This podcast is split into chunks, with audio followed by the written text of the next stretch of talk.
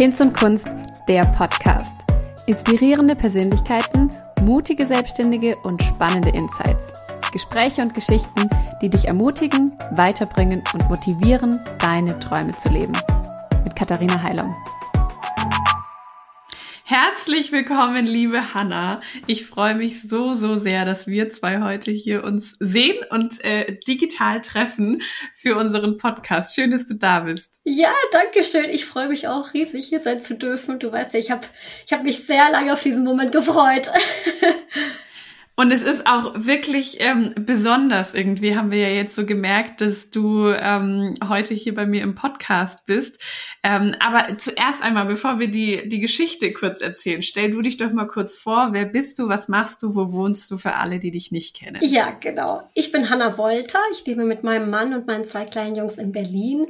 Und ich bin DIY, also Do-it-yourself Content Creator und Influencerin auf Instagram. Und ich habe noch einen kleinen Shop namens Ellie Design, in dem ich handgemachte Dekoartikel aus einem Gussmaterial namens Jasmonite verkaufe. Richtig cool. Aber das Spannende bei dir ist ja, du machst das äh, nicht schon seit zehn Jahren, sondern ähm, wir haben uns vor ziemlich genau einem Jahr bist du genau. auf Instagram auf mich zugekommen ja. ähm, oder hast mir hast mir eine Nachricht geschickt und ähm, hast mir Sprachnachrichten geschickt und ähm, mir Feedback gegeben zum Podcast tatsächlich genau. und dich dafür bedankt, weil du ein paar Folgen gehört hattest. Ähm, und ich will an der Stelle mal kurz eine Sprachnach, also eine von den beiden Sprachnachrichten vorspielen. Da sieht man nämlich ganz cool, an welchem Punkt du vor einem Jahr standest. Ja. Okay? Ja. Ich habe die mal kurz rausgesucht. Ich bin selber ähm, angestellt, ähm, aber aktuell noch in Elternzeit, habe zwei kleine Jungs und vor zwei Jahren habe ich mit Instagram ein bisschen zum Spaß ähm, angefangen und ja, Spaß macht es immer noch, aber in den letzten Monaten ist das Ganze wirklich gewachsen und es kommen mehr Kooperationsanfragen und deswegen bin ich aktuell am überlegen, ob äh, ja, ob ich mich nicht ich spreche es mal aus, als Influencer selbstständig machen könnte. Das war vorher nie für mich eine Option, aber ähm, einfach von, von selbstständigen, selbstbewussten Frauen zu hören, wie Stenny, ähm, wie von Maggie und auch von dir, fand ich einfach so spannend, dass mich das total inspiriert hat, ähm, vielleicht so eine Selbstständigkeit selber in Betracht zu ziehen. Also ganz, ganz lieben Dank dafür. So verrückt, oder? Ja, also total das war, verrückt. das war am 26. April letztes Jahr. Und ähm, das Witzige ist, ich habe dann, wie ich dir geantwortet habe, habe ich so drunter noch geschrieben, ähm, also so von wegen, ne, freut mich voll, dass ich dich ermutigen konnte, vielleicht selber diesen Schritt in die Selbstständigkeit zu wagen. Do it! Ähm, und dann habe ich geschrieben, und dann interviewe ich dich bald in meinem Podcast. Ja, genau. Und here we are. das stimmt. Also ich habe damals schon gehofft, oh, vielleicht kommt eines Tages der Tag, da, da interviewst du mich. Aber ich, ich wusste nicht, ob ich jemals irgendwie so eine interessante Geschichte irgendwie zu erzählen hätte. Also, aber gewünscht habe ich es mir auf jeden Fall. Ich weiß noch, wie ich einmal mein, meine Headphones beim Joggen, ich habe deine Podcast immer beim Joggen mhm. gehört und ich habe einmal meine Headphones vergessen und mich tierisch geärgert, weil ich dann deine Podcast nicht hören konnte. Ich wollte nicht nochmal nach Hause laufen und die holen und ähm, ja, und dann habe ich mir irgendwie in meinem Kopf einfach vorgestellt, wie wir ein Podcast-Interview führen. Und da habe ich die komplette Jogging-Runde einfach so in meinem Kopf bin ich so dieses diesen Mega. Podcast mit dir irgendwie durchgegangen und habe mir überlegt, was ich antworten würde, was ich dir so erzählen würde. Und so konnte ich dann so meine Laufstrecke ohne Podcast äh, ganz gut, ganz gut meistern. So, so witzig, echt. Also ich finde das so ein schönes Beispiel einfach, ne, wie, wie das Leben einen manchmal so führt. Ähm, und jetzt bist du eben tatsächlich diese selbstständige DIY-Influencerin. Ja, und, es hat sich eine ähm, Menge getan. Das stimmt. Hat sich so viel getan in dem letzten Jahr, zumal du jetzt auch nicht seit gestern erst in die Selbstständigkeit gestartet bist, sondern, ähm, das erzählst du uns bestimmt gleich noch, wann du genau dann gestartet bist. Genau. Wir hatten ja jetzt auch echt schon ein paar mehrere Berührungspunkte. Du warst auch Teil von der letzten Typefaces-Ausgabe ja, im November. Da hast du ein DIY beigesteuert. Das genau, war schon so richtig cool. Ja, genau. Ähm, genau. Jetzt erzähl uns doch mal noch kurz, wie wie so dein Alltag eben aktuell ist, also was du ähm, ja, als, als was du dich jetzt eben selbstständig beschreiben würdest. Dein Hauptkanal ist ja Instagram, das heißt eben das Influencen spielt eine Rolle, mhm. auch nicht ähm, nur auf der DIY-Schiene, sondern du hast ja auch andere Kooperationen. Genau, ähm, das stimmt. Also ich ähm, also mein Haupteinkommen bekomme ich wirklich über meinen Instagram-Account Hanna-Wohl von Hanna mhm. Wolter. Aber alle nennen mich irgendwie Hanna Wohl. Hanna Wohl. Das hat sich so, ich weiß nicht, so ja eingependelt. Mhm. Und ähm, da habe ich ähm, letztes Jahr im Sommer einen ganz, ganz starken Do-it-yourself-Fokus ähm, ähm, ja, angefangen zu machen. Also äh, davor mhm. äh, war ich eher so eine, eine sogenannte Insta-Mama, äh, habe ganz viel über den Mama-Alltag berichtet und ähm, letztes Jahr im Sommer habe ich dann für mich entschieden, sich so eine klare Nische zu definieren und das war Do-it-yourself.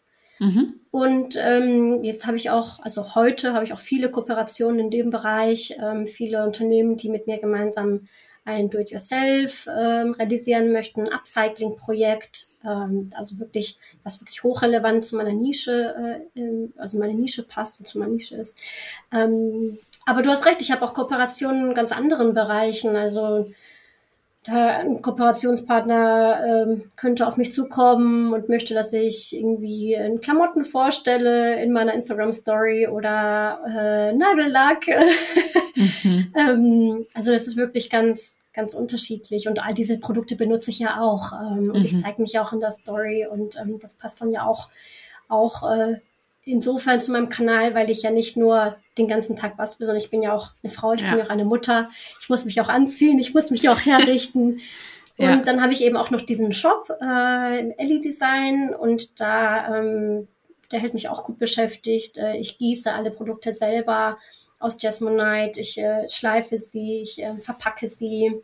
Ähm, da kommt eben auch nochmal ein, äh, ein, ein kleines Einkommen dazu. Und mhm. die beiden ähm, Dinge zusammen, äh, das Influencer-Dasein und äh, eine Shop-Inhaberin zu sein, das hält mich dann zusammen mit den zwei kleinen Jungs dann ganz gut auf Trab. auf Trab.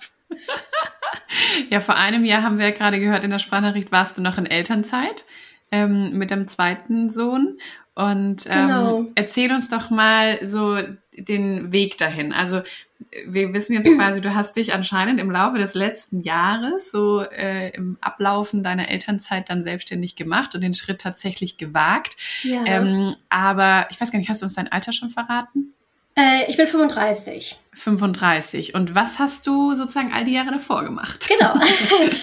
also ähm, ich fange mal ganz von vorne an. Ich bin in Bielefeld geboren. Ähm, äh, meine Eltern haben sich ähm, getrennt, als ich noch ganz klein war und meine Mutter ist halb Spanierin. Also ich bin mhm. äh, mit meiner Mama und meiner Schwester nach ähm, Spanien gezogen, als ich noch ein Kind war, nach Lanzarote. Also ich habe wirklich oh, die, wow. die schönste Kindheit gehabt auf einer Urlaubsinsel. Und auf ähm, der Insel sind natürlich die Schulen, ja, sind halt so Inselschulen. Ähm, meine Mutter hat sich für uns schon ähm, die beste Ausbildung gewünscht und so bin ich dann mit zehn zurück nach Deutschland. Also ich bin selber, wie gesagt, ein Viertel Spanierin. Ich spreche auch beides fließend und habe mhm. dann ähm, ja, in Deutschland haben, sind wir da zur Schule gegangen, aufs Gymnasium, haben ein deutsches Abitur gemacht, was einfach ja, eine, eine tolle, eine tolle Ausbildung ist verglichen zu ähm, zu einem Abschluss mhm, auf Lanzarote. Mhm. Da wäre, glaube ich, mein Leben ganz anders verlaufen. Mhm.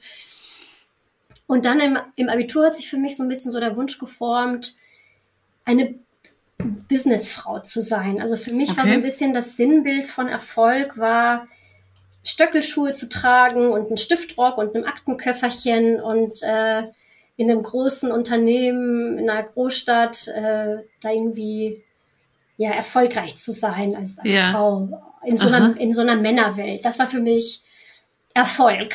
Und mhm. deswegen habe ich dann nach dem Abitur entschieden, BWL zu studieren. Also wirklich gar nicht kreativ. Für mich war Erfolg, analytisch zu sein. Mhm. und, ähm, und dann habe ich BWL studiert an der ähm, European Business School in Österreich-Winkel. Das ist eine Privatschule in der Nähe von mhm. Frankfurt. Und habe einen, einen Doppelbachelor gemacht, ähm, zur Hälfte in Deutschland, zur anderen Hälfte in England. Also die Hälfte, anderen Hälfte des Bachelors habe ich dann in England verbracht und ähm, zwei Abschlüsse. Und dann nach dem Bachelor habe ich direkt einen Master noch draufgesetzt an der ESADE in, in Barcelona in Spanien und an der HEC in Paris.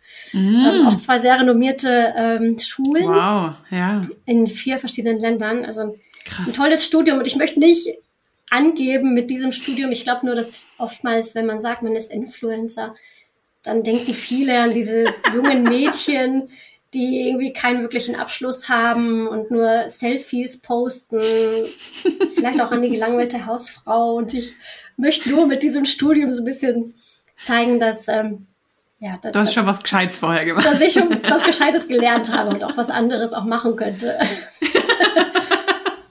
Nicht aus Mangel an Alternativen genau. sozusagen. Genau. Und am Ende meines Masterstudiums hatte ich auch schon meinen ersten Job in der Tasche. Ähm, ich mhm. wurde dann von, ähm, von Google unter Vertrag genommen und bin direkt nach dem Studium nach Google Dublin ähm, gegangen.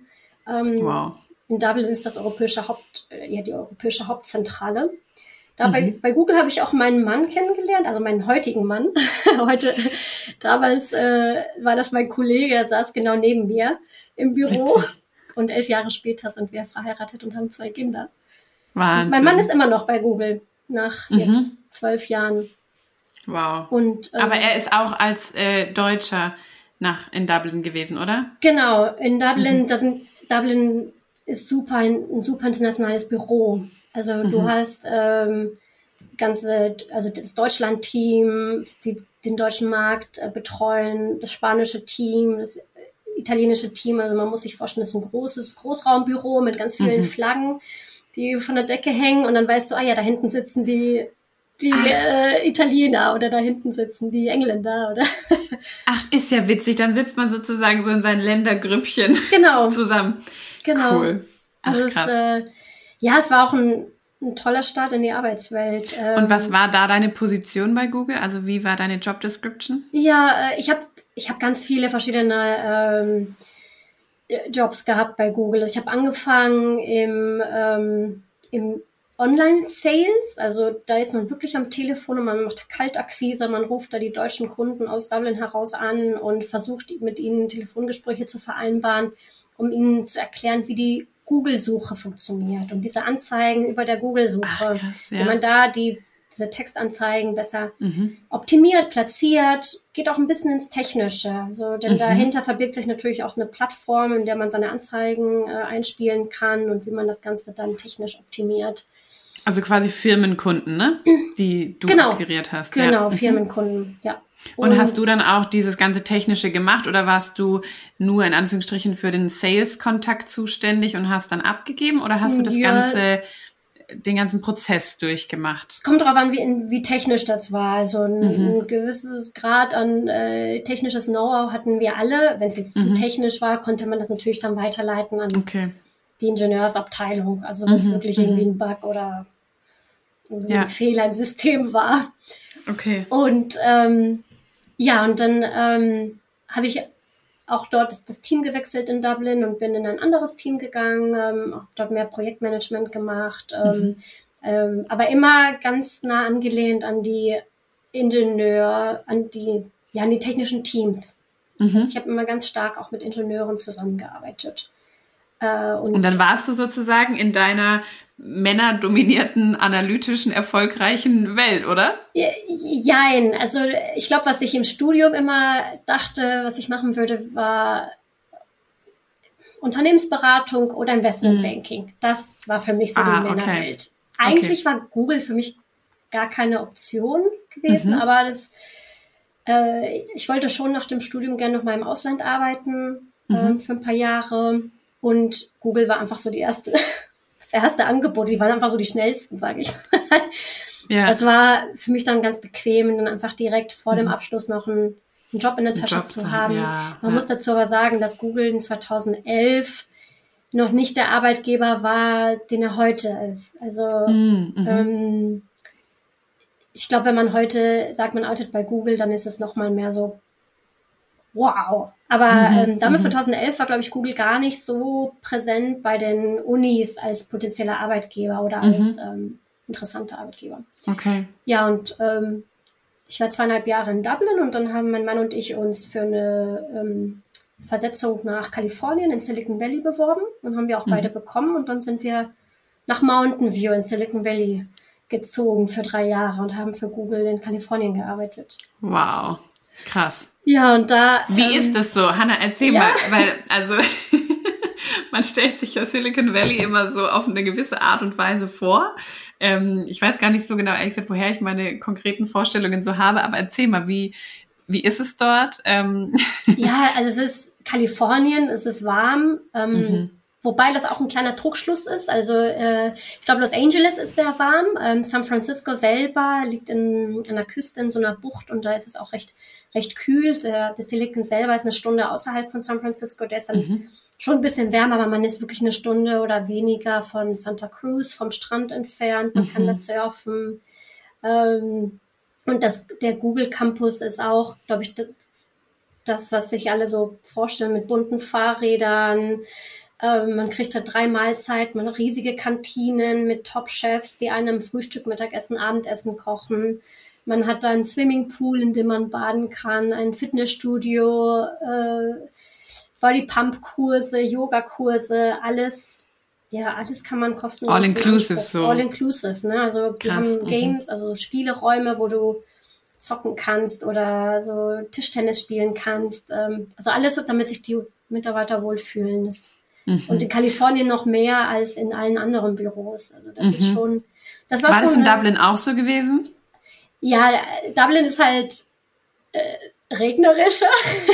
da, ähm, da spielt sich das Google-Leben halt in den Gebäuden selber mehr ab und mhm. in Mountain View hast du halt mehr Open-Air-Angebot. Ne? Du mhm. kannst, mhm. kannst, viel mehr draußen ähm, äh, ja, Sportaktivitäten in ja, Anspruch ja. nehmen, ähm, draußen essen. draußen schwimmen, draußen Fahrrad fahren. Ach, krass. Genau. Also Spannend. Und dann wart ihr drei Jahre zusammen dort im quasi Mother Silicon Valley, genau. so in dem, in dem großen. Genau.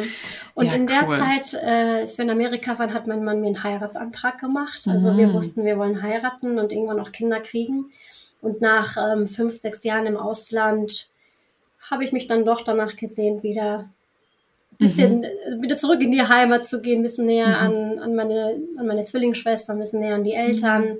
Ähm, und genau, das habe ich dann, haben wir dann gemacht. Aber 2016 habe ich mich dann in, in Deutschland beworben für verschiedene Jobs und habe dann bei Zalando hier in Berlin angefangen als Teamleiterin.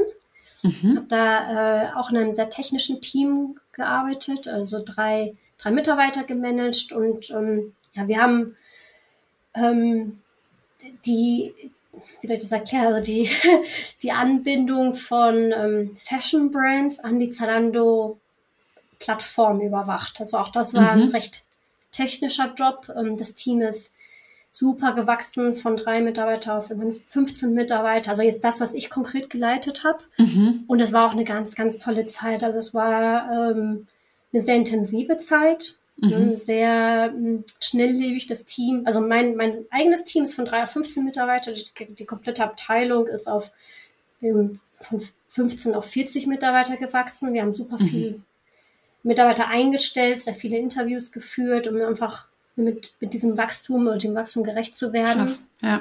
Weil die Abteilung einfach so, ja, so erfolgreich war. Und ähm, ich habe super viel auch mit international, also mit, ja, mit Fashion Brands gearbeitet. Ich ähm, habe Lacoste in Paris ähm, besucht. Ich habe für Desigual in Barcelona gepitcht. Äh, ich bin nach, äh, zu G-Star nach England geflogen. Also ich habe auch, bevor ich Kinder hatte, war, war ich viel geschäftlich auch verreist. Mhm.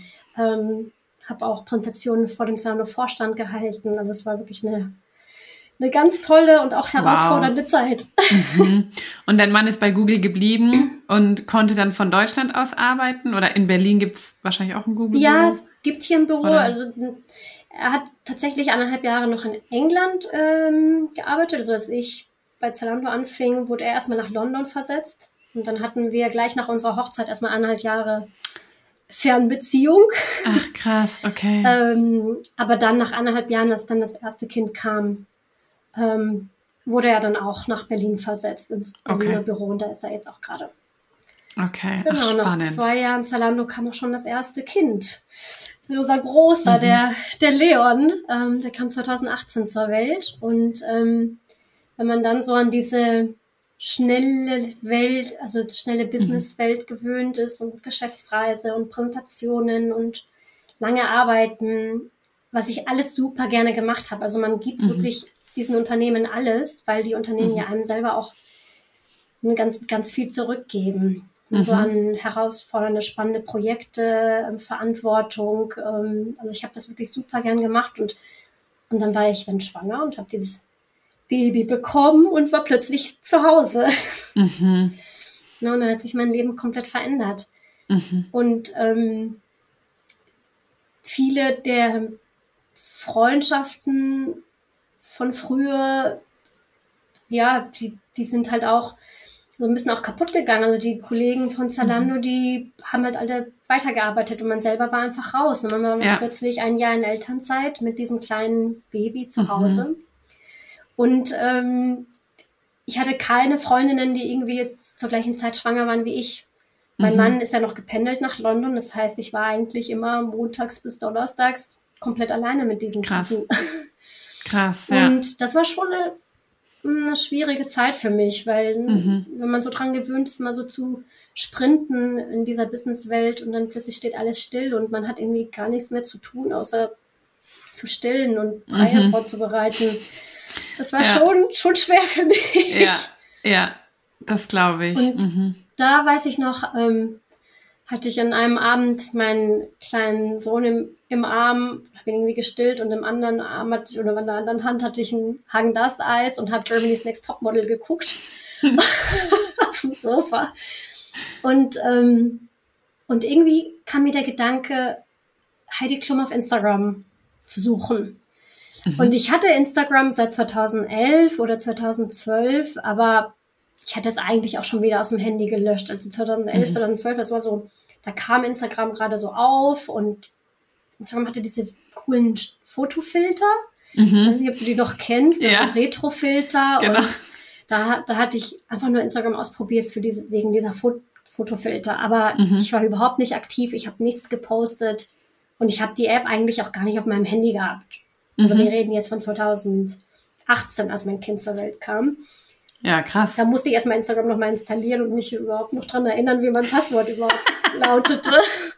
Geil. Und dann ging ich in diese App rein und habe die Heidi Klum gefunden, die da ja aktiv auf Instagram war und und habe mich da einfach ein bisschen durchgeklickt und irgendwie bin ich da auf ich weiß nicht auf irgendeine amerikanische Mama gestoßen, die mhm. Bilder von sich und ihren Kindern postet und von ihrem Mama-Alltag berichtet. Wunderschönen Feed, alles sehr konsistent, richtig schöne Bilder, aber mhm. sie war jetzt kein Superstar oder so. Sie war einfach wie ich auch, ein ganz normaler mhm.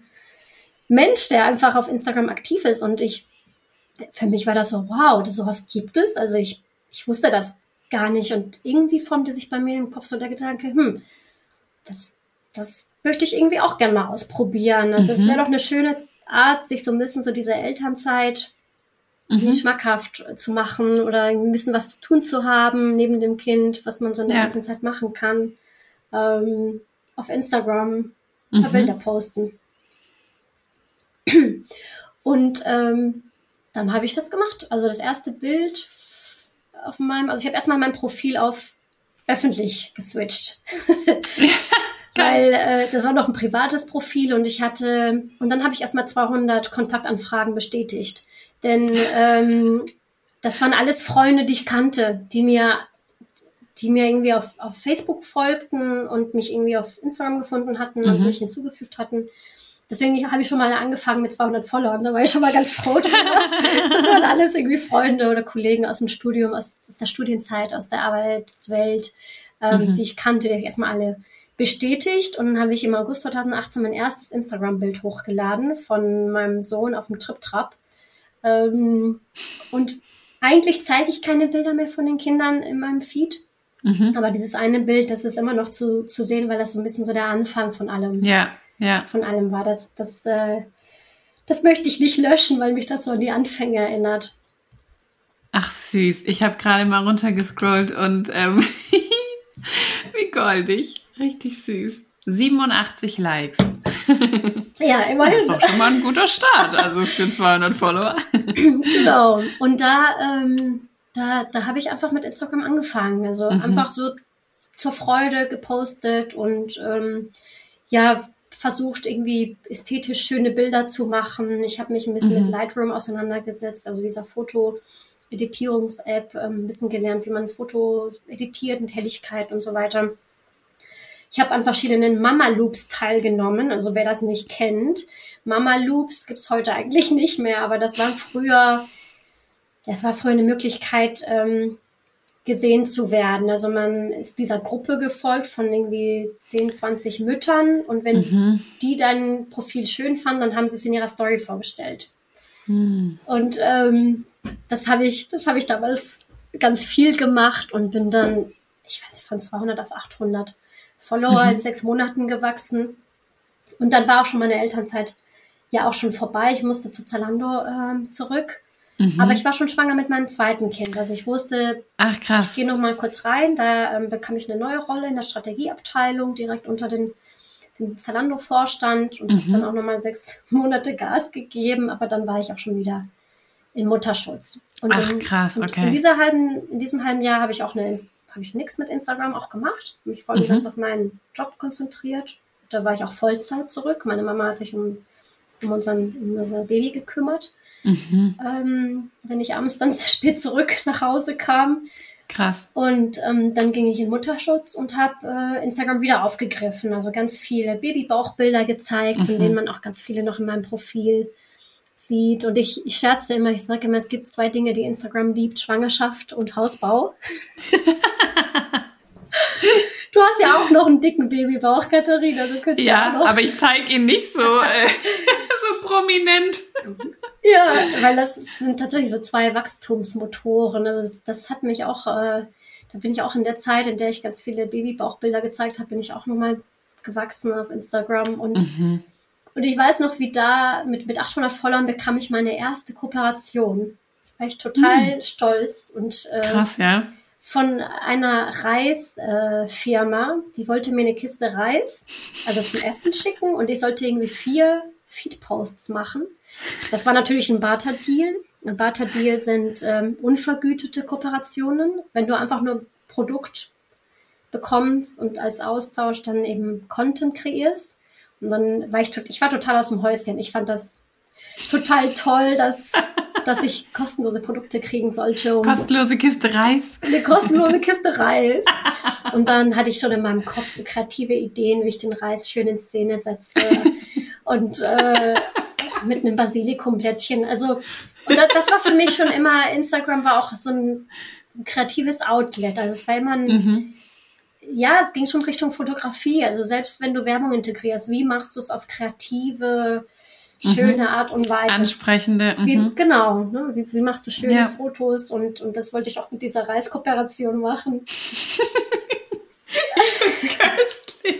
weil so super random ist, ne? Reis. Ja, und ich Geil. war wirklich total happy drüber. Also, ich suche gerade diese, diese Reisbilder in oh, deinem Feed. Ich weiß gar nicht, ob die ich noch drin habe. Es ob kann sein, dass, dass sie mir dann irgendwann später nicht mehr gefiel und ich sie schon wieder hm. archiviert habe. Okay. Also im August 2019 kam ähm, dann unser zweiter zur Welt mhm. und mit dem zweiten Kind hatte ich auch zwei Jahre Elternzeit auch beantragt. Also da wusste okay. ich, wäre ich sowieso ja. noch mal ein bisschen länger raus. Mhm. Und ähm, von August 2019 bis ähm, August 2020 habe ich wirklich ein Jahr Instagram gemacht, ähm, wirklich zum Spaß während meiner zweiten Elternzeit. Ich habe mhm. ich hab nochmal geguckt, ich habe bestimmt 100 Barter-Deals gemacht in der Zeit. Was, wow. äh, da muss ich heute wirklich drüber lachen, weil ich keinen einzigen Cent damit verdient habe. Mhm. Ne, ich, ich war, also mir hat das richtig Spaß gemacht, Produkte zu bekommen, aber heute denke ich mir, ich habe ja diesen Unternehmen. Ich habe denen kostenlose Werbung mhm. geboten. Ich habe äh, ihnen kostenlose Nutzungsrechte zu meinen Bildern geboten. Mhm. Also die haben ja ganz oft ja auch mein, meine Bilder dann in ihrem Feed dann ja auch wieder rumgepostet. Verwendet. Mhm. Verwendet, genau. Also ich habe ihnen Content geliefert und Nutzungsrechte. Alles für Nichts. Produkte. Und, ja, die sie ja der Wert der Produkte sozusagen. Ne? Genau, ne? ist ja auch recht, ja. recht niedrig. Also ich es waren sicherlich zu einem Punkt, dass ich eigentlich auch Batadies auch absagen musste, weil ich einfach gar keine Zeit mehr hatte. Ich war so mhm. beliebt bei Unternehmen, die alle mhm. wollten, dass ich ihre ähm, Produkte irgendwie ablichte. Was waren es so für Produkte? Ganz viele Kinderprodukte, Babyschüchen, mhm. Babybrei, ähm, Deko fürs Kinderzimmer. Also ich war wirklich eine Insta-Mama ein mhm. Jahr lang, ganz, ganz mhm. stark. Das war eigentlich so mein Hauptthema, Mama-Alltag. Ähm, und man nennt uns ja. halt, also man nennt halt diese, diese Mütter, die auf Instagram den Mama-Alltag äh, dokumentieren, Insta, Insta-Mamas, liebevoll, liebevoller ja. Name. ähm, ja, es war wirklich alles, alles Mögliche und ich mhm. habe nie daran gedacht, zu fragen, ob ich dafür Geld bekommen könnte. Mhm. Mhm. Und ich weiß noch, wie ich einen Kunden fragte, der hatte mir irgendwie Fotoprodukte geschickt. So Polaroid, Bilder. Und dann fragte ich den, ja, hm, wie viel, wie oft wurde denn mein Rabattcode eingelöst? Denn man bekommt da auch so einen mhm. Rabattcode, den man dann vorstellen könnte. Mit diesem Rabattcode bekommt dann der, der Einkauf, also der, der Kunde, der dann einkauft, einen Rabatt. Und ähm, dann sagten sie mir, ja, 30 Mal wurde ein Rabattcode eingelöst. Und ich hatte da paar tausend Follower. Mhm. Das zeigt auch ein bisschen, wie, wie günstig äh, diese Instagram-Werbung für Unternehmen sein kann auf mhm. Barter-Deal-Basis. Mhm. Ja, das ist schon für Unternehmen, wenn sie denn, und es gibt immer welche, die das auch einfach kostenlos auch machen. Ja. Ähm, das ist natürlich für Unternehmen eine ganz tolle, günstige Art und Weise, ähm, Werbung zu bekommen. Ja. Man, es ist halt, ich finde, man hat da immer so diesen, vor allem als eben Instagrammer denkt man so, ja, naja, ich weiß ja selber nicht, wie oft mein Code dann verwendet wird und ob das gut ankommt. Von daher, mhm. ich kann ja gar nicht dafür garantieren, ähm, dass es sich für die Firma lohnt. Aber man muss halt immer dagegen überstellen, dass Firmen ja normalerweise klassische Werbung eben keine Ahnung, früher im Radio oder im Fernsehen und wie auch immer, niemand gibt dir Garantie, dass ja. das funktioniert und dass dann deine Kunden auch angesprochen werden, so, ne? Ähm, genau. Ähm, und entsprechend kaufen und ein Return on Invest passiert. Aber irgendwie finde ich, hat man bei Instagram lange noch so dieses Gefühl gehabt, zumindest ich höre es jetzt bei dir auch raus und ähm, ich selber auch immer, so dass ich so dachte, ah, ich, wenn ich da jetzt Geld dafür nehme, dann muss ich ja auch wirklich abliefern, abliefern im Sinne ja. von, genau, dann muss es sich auch für die gelohnt haben. Aber nee, wenn also wenn die möchten, dass ich dafür Werbung mache und ich damit einverstanden bin, dann ist das der Deal, der bezahlt wird. Genau, und denn den Arbeitsaufwand hat man ja sel hat man ja trotzdem, so oder so, egal ob genau. am Ende ja. verkauft wird oder über ja, den Rabattcode ja. gekauft wird oder nicht. Ja, mhm, das stimmt. Also ich habe viele, viele Barter-Deals gemacht und für mich war das mhm. auch einfach auch ein Hobby, ganz klar. Ja, ja. Ich wusste, ich gehe nach meiner Elternzeit zurück zu Zalando und mhm. Und ich habe ja auch im ersten Jahr auch, auch ähm, Elterngeld bekommen. Ja. Für mich war das jetzt wirklich immer also ein Hobby. Ja, ja. Und das kommt ja noch dazu, ne, dass man dann immer so denkt, naja, ich muss ja nicht davon leben, dann muss ich dafür ja sozusagen auch kein Geld bekommen, weil ich brauch's ja sozusagen nicht oder ich bin ja gar nicht mit der Erwartungshaltung genau. reingegangen.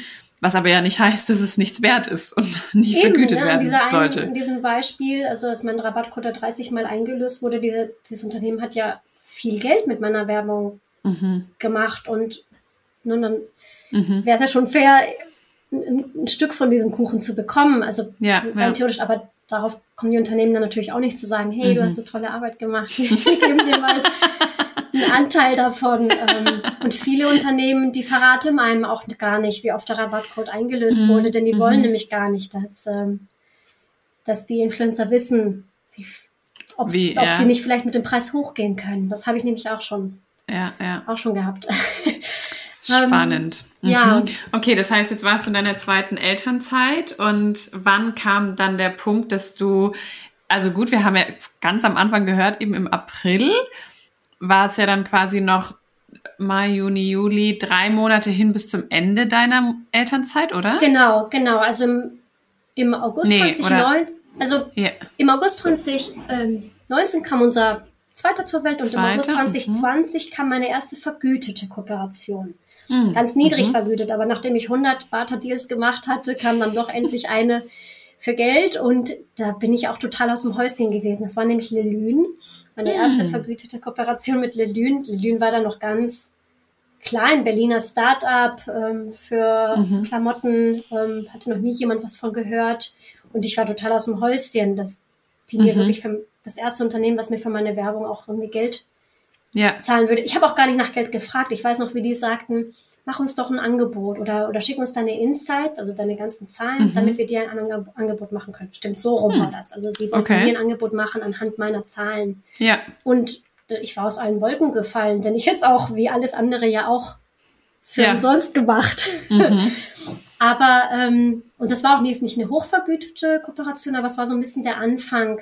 Mhm. Inzwischen August, also August, September, Oktober, November, Dezember, ja, so ein gutes halbes Jahr kamen dann so die ersten vergüteten Kooperationen mhm. rein. Und im März 2021, also ungefähr sechs Monate später, da entschied ich mich, mich selbstständig zu machen. Und dazu muss man sagen, dass ich aber in den letzten sechs Monaten vor diesem Entschluss, mich selbstständig zu machen, keine 400 Euro mit mhm. Kooperationen verdient hatte. Also ich hatte entschieden. Wobei es war noch ein bisschen später, Hanna, oder? Wenn wir Ende April hattest du quasi mir ja gesagt, so von wegen du spielst mit dem Gedanken. Ja, also und dann März so richtig ist, entschieden.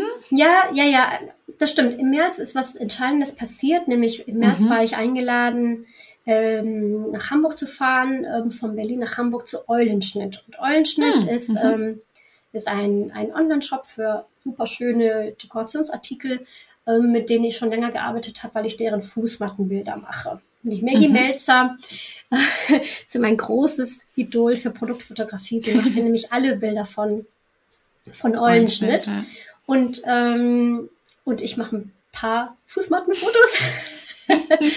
und, ähm, und auf dem Weg nach, von Berlin nach Hamburg, äh, um Eulenstedt zu besuchen, da habe ich mir deinen Podcast mit Maggie Melzer angehört. Und ich hatte diese mhm. dreistündige Autofahrt mhm. äh, vor mir und ähm, wusste nicht, wohin mit meiner Zeit und habe dann einfach reingehört und mir Maggies Werdegang angehört und und deine Pod also da bin ich auf deine ja. Podcast-Reihe gestoßen. Aha.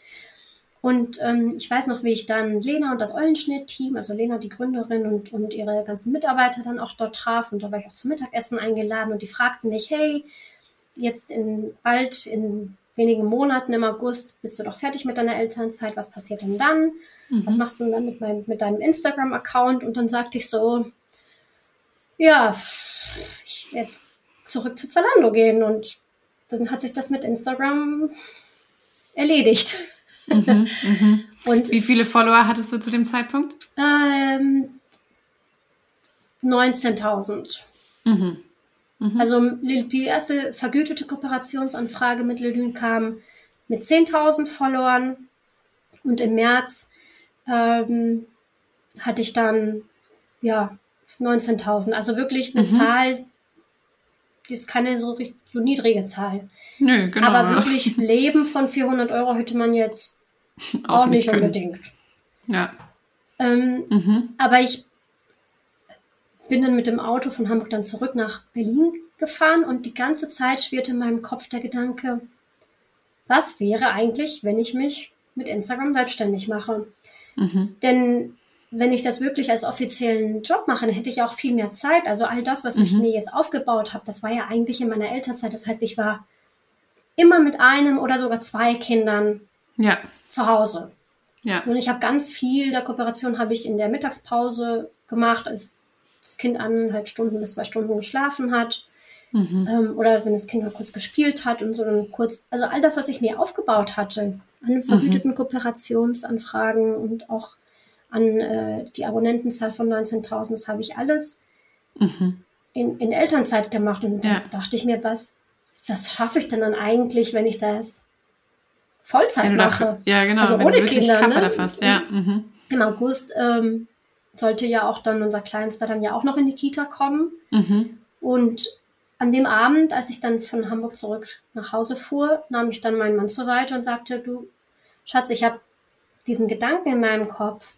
Was wäre, wenn ich nicht zurückkehre aus der Elternzeit zu meiner Festanstellung mhm. bei Zalando? Was wäre, wenn ich äh, mich wirklich ausprobiere als, als Influencer? Mhm. Und ähm, mit mehr Zeit da einfach versuche auch mehr, mehr rauszuholen. Ja. Und der war sofort ähm, positiv und hat mich da total unterstützt. Er hat gesagt, wow. du hast mhm. nichts zu verlieren, mach's doch einfach mal für ein Jahr. Gib dir doch mhm. ein Jahr Zeit, ähm, das mal auszuprobieren. Ähm, danach kannst du ja immer noch zurück in eine Festanstellung. Mhm. Ja? Einfach mal ein Jahr machen und gucken, wohin dich das führt und so als Man kann ja noch mal so ein drittes Jahr äh, Elternzeit irgendwie, oder? Beantragen, wie ist das? Genau, ja, mhm. genau. Man kann ja in Deutschland ja bis zu drei Jahre ja auch Elternzeit nehmen. Mhm. Und das, die Idee hatte er dann auch. Er sagte, die hatte ich, ich hatte den mich gar nicht. Ich habe gesagt, mhm. ich muss kündigen, um wirklich dann mich selbstständig zu machen. Und er sagte dann, ich habe noch eine bessere Idee, Schatz. Ich könnt, du könntest ja einfach deine Elternzeit verlängern. Mhm. Das ist natürlich so, eine Selbstständigkeit ist ja, hat ja, ist ja mit hohem Risiko verbunden. Aber wenn du einfach nur die Elternzeit verlängerst, dann, dann hast du ja eigentlich das geringste so eine, Risiko. Genau, ja. Mhm. Genau, und das, das war seine Idee, das, das so zu machen. Und das habe das hab ich dann auch gemacht. Ich rede mhm. gerne davon, dass ich mich da selbstständig gemacht habe, weil ich in meinem Kopf das eigentlich dann ja. schon für mich ziemlich klar war, mhm. dass es, wenn es gut läuft, eigentlich kein, kein Zurück mehr gibt. kein Zurück mehr gibt. Aber ähm, rein vom, vom Gewissen her oder vom, ja. vom Risikograd her war das dann ganz gut zu wissen, okay, es gäbe auch noch einen Plan B. Und der, das läuft jetzt doch sozusagen dann auch noch bis ähm, dieses Jahr August, oder? Genau. Aber jetzt habe ich meine Kündigung eingereicht. Jetzt? Oh, wow. ja. Spannend. Ja, letzte Woche kam tatsächlich von Zalando die E-Mail, ja, äh, Frau Wolter, melden Sie sich bei Ihrem Chef ähm, wegen Wiedereintritt. Und mhm. jetzt habe ich aber wirklich ich, hab, ich musste noch mal kurz mit meinem Mann drüber reden. Ich so, Schatz, ich ja. mache das jetzt wirklich. Aber jetzt habe ich wirklich Krass. schriftlich ähm, die Kündigung eingereicht. Puh, spannend. Genau. Richtig spannend. Mega cool. Also du hast echt irgendwie dich so richtig langsam eigentlich herangetastet, so von der Mama, die zu Hause auf der Couch ähm, noch irgendwas nebenbei tun will und aus Spaß an der Freude ein bisschen Mama-Alltag äh, dokumentiert, hin zu ganz vielen Barter-Deals und ähm, ja, kostenlosem Influencer-Dasein. Ja, ja. Und dann ganz langsam eben so in die bezahlten Ganz genau, ähm, ganz langsam. Das fing ganz langsam ja. an und dann wurde Und jetzt aber dann, wann war so der Punkt, wo du gemerkt hast, ähm, ah, cool, das, das könnte schon besser bezahlt auch sein und ich könnte quasi genug damit verdienen? Ähm, also mh, hm, im Sommer stieg, stieg dann einfach meine Anzahl an, an Followers. Ich habe dann letztes Jahr, ne? Genau, letztes Jahr vor, mhm. vor genau einem Jahr mhm. ähm, habe ich dann bin ich von diesem Mama Insta-Mama Leben weggekommen und und habe für mich gesagt, ich möchte eigentlich meine Kinder raushalten aus meinem Instagram. Mhm. Nicht nur, weil ich sie nicht zeigen möchte, ich will auch ungern sie vermarkten, sage ich jetzt mal. Ich mhm. möchte jetzt nicht auf, aufgrund der Kinder jetzt Geld verdienen, sondern ja. Was, was völlig losgelöst ist von, von ihnen. Ähm, und das war für mich eben diese Do-it-yourself-Nische. Ich hatte schon immer Do-it-yourself gepostet, aber, aber jetzt mich nicht als Do-it-yourself-Spezialistin irgendwie ausgegeben oder so. Und ich mhm, habe mhm. Weihnachten und Ostern, da bastelt ja irgendwie jeder. Mhm. Und, und da gingen meine Reels auch schon viral. Also aber der Groschen fiel eigentlich relativ lange nicht, dass das ja eigentlich etwas sein könnte, was meine Follower interessieren könnte. Und im Sommer habe ich dann für mich gesagt, ähm, ich, ich mache jetzt eine 30 Tage Do-it-yourself-Challenge mhm. und etabliere mich als Do-it-yourself äh, Expertin, sage ich jetzt mal. Mhm. Und, ähm, und habe dann 30 Tage lang im Juni jeden Tag ein Do-it-yourself-Reel gepostet. Ähm, viele sind mir sicherlich abgesprungen, weil die das vielleicht nicht so interessiert ist. Wenn man die Nische wechselt auf Instagram, mhm. dann kann es natürlich sein, dass du nicht jeden anspr äh, ansprichst, aber ja. ähm, ich hatte im Juni 19.000 Follower, im Juli 25.000, im August 30.000, im September 40.000 Follower, mhm. im Oktober 50.000 Follower. Also das hat dann ganz gut mhm. funktioniert. Die Reels kamen gut an. Jetzt haben mich immer mehr gefunden und der Kanal ist stetig gewachsen. Aber ähm, die Kooperationsanfragen wurden irgendwie im August und September weniger. Also ich hatte mhm. super wenig, ich weiß nicht, ob das im Sommerloch war. Also mhm. ich hatte zwar mehr Wachstum, aber es war jetzt nicht so, dass ich viel mehr Anfragen hatte. Und da hat sich so ein bisschen bei mir im Kopf die Idee eines eigenen Shops entwickelt. Mhm. Weil ich mhm. immer dachte, wenn ähm, mein Job besteht ja eigentlich daraus, andere für andere Werbung zu machen. Was wäre ja. denn, wenn ich einen eigenen Shop hätte? Also wenn ich sonst nichts zu bewerben habe, kann ich ja immer noch meinen eigenen Shop bewerben. Mhm, mh. Und so entstand die Idee zu Ellie Design. Ähm, am Anfang wollte ich einen Shop für Ohrringe machen. Das fand ich super Aha. schön und kreativ. Und ich fand auch ähm, etwas mit den Händen zu erschaffen, fand ich auch sehr schön. Mhm. Im Zusammenhang mit dieser Do-it-yourself-Schiene, mhm. die ich sowieso schon fuhr. Aber irgendwie bin ich dann auf dieses Produkt oder Material Jasmonite gestoßen, das mhm. innerhalb von 20 Minuten hart wird. Das heißt, wenn man Gussformen hat und das, ähm, diese Mischung mhm. Äh, da äh, gießt in diese Silikonformen, dann wird das innerhalb von 20, 30 Minuten hart und man hat ein fertiges Dekorationsprodukt. Und ich fand das ganz, ganz toll. Mega. Da, innerhalb von ein, zwei Monaten stand der Shop eigentlich schon. Also ich habe die ähm, Gussformen eingekauft, das Material, ähm, die Webseite gemacht, äh, mir ein Logo überlegt, ähm, das auf Instagram angekündigt, dass ich einen Shop eröffne, einen Countdown gemacht und dann mhm, bin ich im mhm, Oktober mhm. mit, mit Ellie Design gestartet. Zu einer Zeit, Richtig in der ich cool, wenig ja. Operationen hatte. Und dann kam und Weihnachten, also nach. Ja, wie lief dann so dieser eigene Shop? Ja, an der lief. Das ist ja nochmal ein ganz anderes Topic eigentlich, ne? Also Influencer genau. da sein, wie du sagst, man bewirbt halt die Sachen von anderen ähm, und auch DIY-Sachen. Du, dein Fokus liegt ja auch immer drauf, DIY mit quasi haushaltsüblichen Artikeln, also dass es eben jeder auch nachmachen kann. Genau. Ähm, und dann jetzt einen eigenen Shop, das ist ja auch eigentlich nochmal ein ja, es ist auch Deko und auch irgendwie Interior und passt schon natürlich ja, total gut. Genau, es passt aber schon irgendwie, aber es ist natürlich ähm, trotzdem was anderes. Was anderes, genau. Mhm. Man muss auch so vom Workflow. Packen. Vom Workflow, absolut. Ja, genau. ja. Und wie war das dann so, der Einstieg da? Also der Launch war, war super, denn ich hatte das ja mhm. stark ja auch auf meinem Kanal Hannah wohl mhm. ja auch mhm. beworben. Und war ja. ein bisschen überwältigt von den vielen Bestellungen am Anfang. Aber wie cool, oder endlich mal die Werbung auf sich selber ja, zu können ganz, und ganz, selber den Effekt zu ja, haben. Ja, stimmt. Das war mhm. eine super Erfahrung. Cool. Und ähm, das lief auch gut an. Oktober, November, Dezember, also auch mhm. gleich Weihnachtsgeschäft auch mitgenommen. Das, mhm. äh, das lief schon sehr gut, aber auch mein Instagram-Account lief ja parallel dazu auch sehr gut und, mhm. und mhm. auch da kamen wieder mehr Kooperationsanfragen. Ich war ja auch dann stark gewachsen und mhm. ab Anfang November hatte ich ja schon die ersten die 100.000 Weihnachtsvideos der Elfs gepostet, die dann auch schon ja. viral gingen. Viral. Ähm, also Oktober, also ja, Oktober, November, Dezember war mhm. überwältigend. Crazy. Mhm. Total crazy diese Zeit. Denn ich hatte viele Ellie-Design-Bestellungen, viele Kooperationsanfragen und super viele virale Reels. Ich habe, glaube ich, zwölf virale Reels gehabt, die zwischen 10, 13 Millionen Views gehabt haben. Also ich bin Crazy. Ja. in der Zeit von 50.000 Follower auf fast 200.000 Follower gewachsen.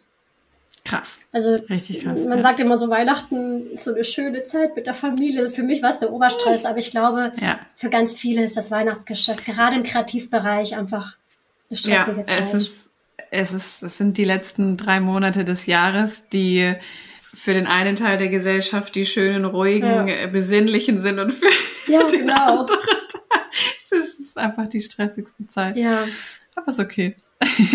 Ja, und auch, auch äh, für Selbstständige ist es halt auch ein wichtiger Zeit, also in der Zeit macht man halt teilweise wirklich bis zu einem Viertel, ein Drittel seines Jahreseinkommens in der Phase. Oder auch also, die Hälfte. Also. Oder, ja, oder die Hälfte, klar. Also es ist super wichtig und also da muss man ja, einfach mhm.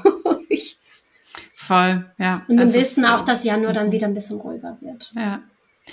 Crazy. Okay, das heißt, dann ja. warst du da schon so mittendrin ähm, und hast ja auch eben das gute Feedback bekommen. Das heißt, du hast auch gemerkt, es war eine gute Entscheidung oder es war jetzt zumindest nicht total dumm. Genau. genau. ähm, und es funktioniert. Und dann hast wann, wann hast du die 100.000 geknackt gehabt? War das noch letztes Jahr oder? Ja, die 100.000 ja.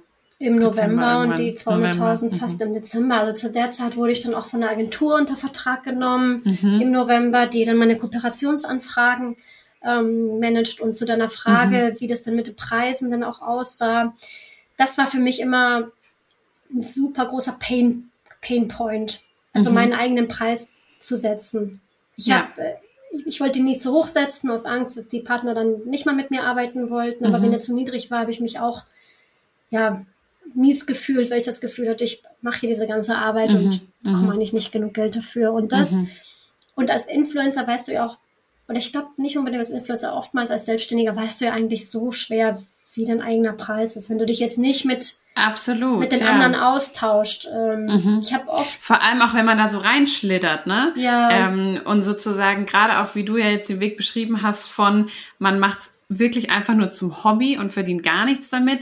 Dann merkt man irgendwann so, oh, man kann damit Geld verdienen, okay, aber wie viel? Wie viel? Genau. Pff, keine Ahnung, man hat überhaupt keinen Vergleichswert. Ähm, und da dann sich so ranzut, also es ist ja auch insgesamt noch eine sehr neue Art des Geldverdienens. Das, stimmt, das ist da jetzt auch nicht, noch nicht so, ja, weiß ich nicht, wie man halt googeln kann von wegen, was verdient ein Handwerker ja. oder was verdient ja, man ja. als, weiß ich nicht, so, ne, Berufe googeln so ungefähr. Genau. Was verdient man als Influencer? Ja, von 0 bis äh, XY. So, ne? genau, ne? also ich habe öfter so Kolleginnen, also die anderen Influencerinnen nenne ich immer liebevoll Kolleginnen, weil ich habe ja sonst keine Kollegen.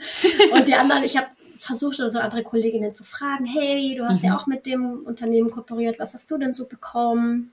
Mhm. Weil ich mir sonst nicht so recht zu helfen wusste. Ne? Aber ja. ne, da redet man auch nicht so gerne drüber. Ja. Und manchmal ist man sogar vertraglich verpflichtet, diesen Still Preis auch nicht mhm. anderen zu, zu nennen. Ne? Die Unternehmen ja. wollen ja auch nicht, dass, äh, dass sie untereinander tuscheln und uns irgendwie äh, dann doch die Preise ja. irgendwie hoch pushen. Und die Agentur, ja, ähm, das ist eine, ja, eine klassische Online-Marketing, Social-Media-Marketing-Agentur und die kennen den Markt. Mhm. Die wissen, welche Preise kann man eigentlich für wie viel mhm. Story-Views, für wie viel Reichweite im, im, mhm. im Reel oder im Feed-Post ähm, verlangen.